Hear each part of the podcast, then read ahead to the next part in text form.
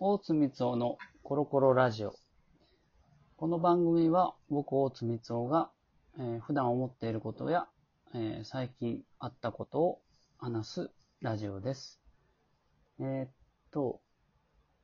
前回は、えー自分の原体験、読書の原体験とか、えっと、え好きな作家さんの話をつかしたと思うんですけども、えーっと、まあそういう話は一応僕は本を書いてるということがあって、えー話してるので、えー興味ある方は、えーお便りとかメールとか、えーお待ちしております。今日もその話をね、しようかなと思うんですが、えっと、以前、その、えー読書の幅を広げるのに江戸川乱歩賞の、えー本をいろいろ読んで、えー大いなる幻影が面白かったとか、章たちは今が面白かったとかいう話をしたんですけども、えーっと、それで、またふと思い出したんですが、えー、陳春心さんっていう方、この方も直木賞も取られてる方なんですけども、えーっと、その方の、えーっとね、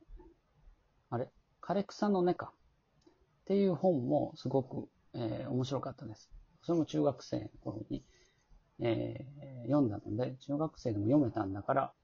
間違いなく面白かったと思います。で、何より神戸が舞台なので、えー、華僑社会ですね。華僑社会って言っていいのかな。はい、そういう、それが舞台で、あのー神戸って言っても、兵庫県って言ってもいろいろ場所があると思うんですけど、やっぱり、あのー例えば横溝正史の描く神戸と、陳春心の描く神戸っていうのは全然違うんですね。えっ、と、陳春心さんの描く神戸っていうのは、えっ、とね、元町とか花熊とか、割と山側ですよね。海に近いようで山側の、モダンな感じの神戸がいっぱい出てくるんですよ。だから、えー雰囲気で言うとその枯れ草の根自体も、僕のイメージですけど、それは何度も読み返してるから、えーいくらでも思い浮かべられるんですが、ちょっと陰鬱な感じなんですね。すごく。でも、なんていうのかな。ベランダとかコテージとかで、こう、お茶飲みながらページをゆっくりめくるみたいな、そういう匂いが漂ってくるんですよ。余裕があるっていうか、品があるんですね。多分、陳春心さんが、えーいわゆるその、いいとこの出の人やと思うんですよね。だから、すごく落ち着いた感じの物語の流れで、そんなに、まあ悪い人も出てこないし、そんなどぎつい文章でもないし、あの、癖があったりしないし、すごく読みやすい本で、それでいて、まあトリッキーなんですよね、推小説に限ってって言ったら。えー僕は、その、推小説以外読んだことがないんですけど、陳春心さんの本は多分。えーっと、すごくね、あの、大人の小説だなっていうのが、そういう、えー気がしました。それ、えー筋は、あの、神戸の華僑の、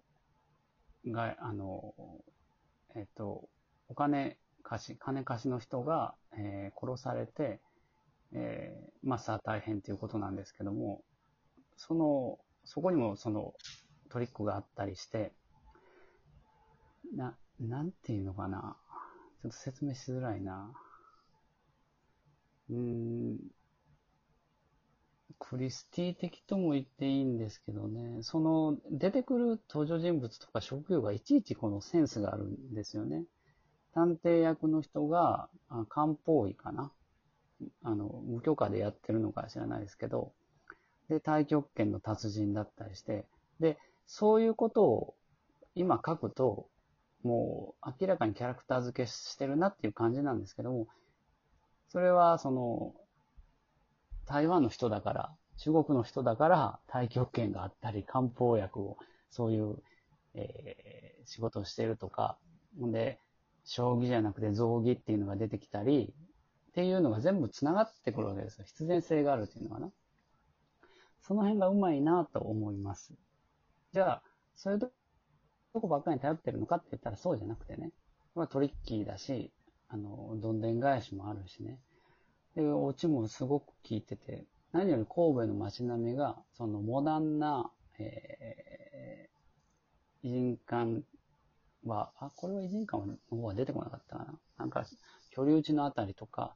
元町の景色とか、昭和30年代ですけども、目に浮かんでくるように、えー、綺麗に描いてくれます。その、当天文っていう台湾、えー、中国人の探偵が出てくるから、ちょっと、えー、キャラクター推理小説みたいに思われるかもしれないけど、実は僕はその枯草の根よりも、陳春心さんの炎に絵をっていう、えー、小説が好きなんですね。長編ミステリーなんですけど。これは本当にですね、これは面白い面白いって聞いてたんですが、なかなか、やっぱりもう今からもう四半世紀ぐらい前でしょ？か。なかなか探せなくてですね、今みたいにもうそういうネットとかもないし、復刻もされてなくて、ほんでようやく高僕が高校生になったぐらいに復刻されたんですよね。出版芸術祭ってところから。これはとても嬉しかったですね。こういう体験今の若い人はないだろうな。で、炎に絵をとか、いろいろその昭和のミステリーの人の長編が復刻されたんですけども。で、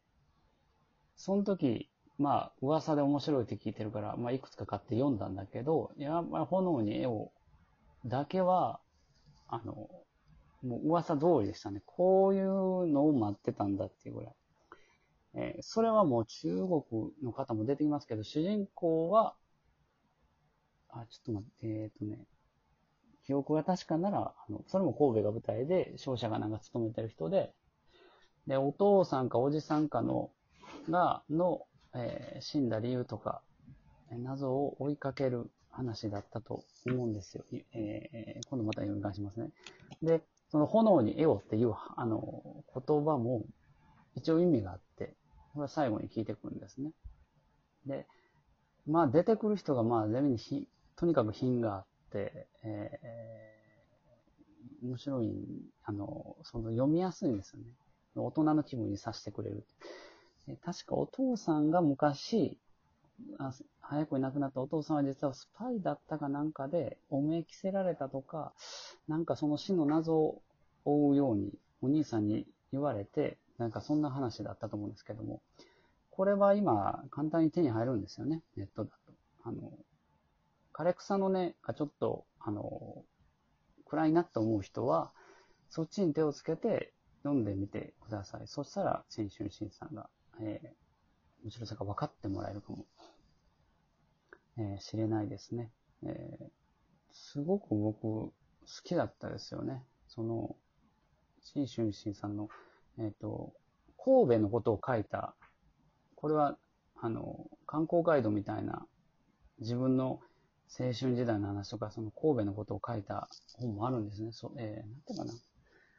神戸、我が町神戸か神戸我が町かっていう本があるんですけども、これもすごいいい本ですね。神戸のことを知る。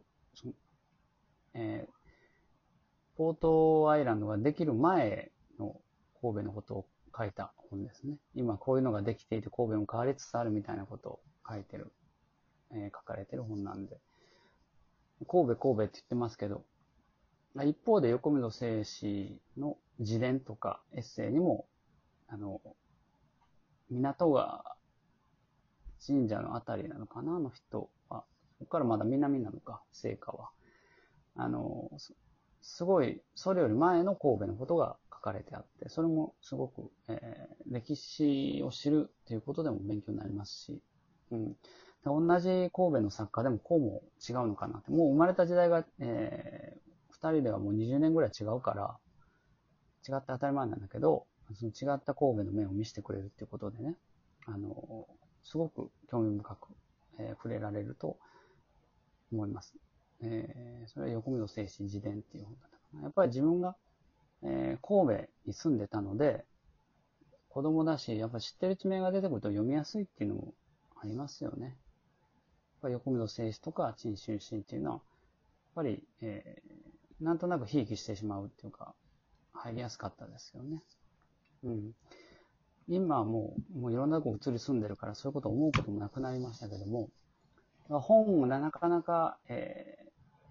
馴染めないとか読めないっていう人は、自分の知ってるところが書かれた本とか、自分の知ってる、えー、料理とか、スポーツとかが出てくるような本に、最初、とっかかりで触れていったら、本が好きになったり、物語が好きになったりするかもわかりませんね。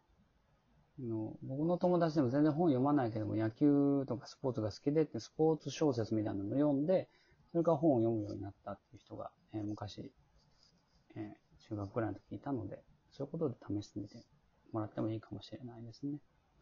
はい、えー、とりあえず、えー、おすすめとして、その、陳春新さんの、えー、っと、なんだ、えー、あ、枯れ草のね、それはすごく、今はかもう簡単に手に入ると思うんで、乱歩賞受賞作品の中では、えー、僕は面白かったですね。もう亡くなったんですよね、確か。もう亡くなりになったんじゃないかな。えー、っと、六甲道から、阪急六甲がずっと上に上がっていたところの大きなお家に住んで、お住まいで、ね、そのお家も見に行ったことがあるなとか、えー、そんなことを今思い出しましたね。なんとなく、そんな気分です。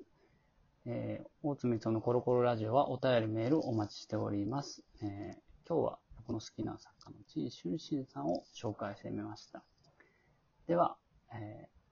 またお話したいと思います。ありがとうございました。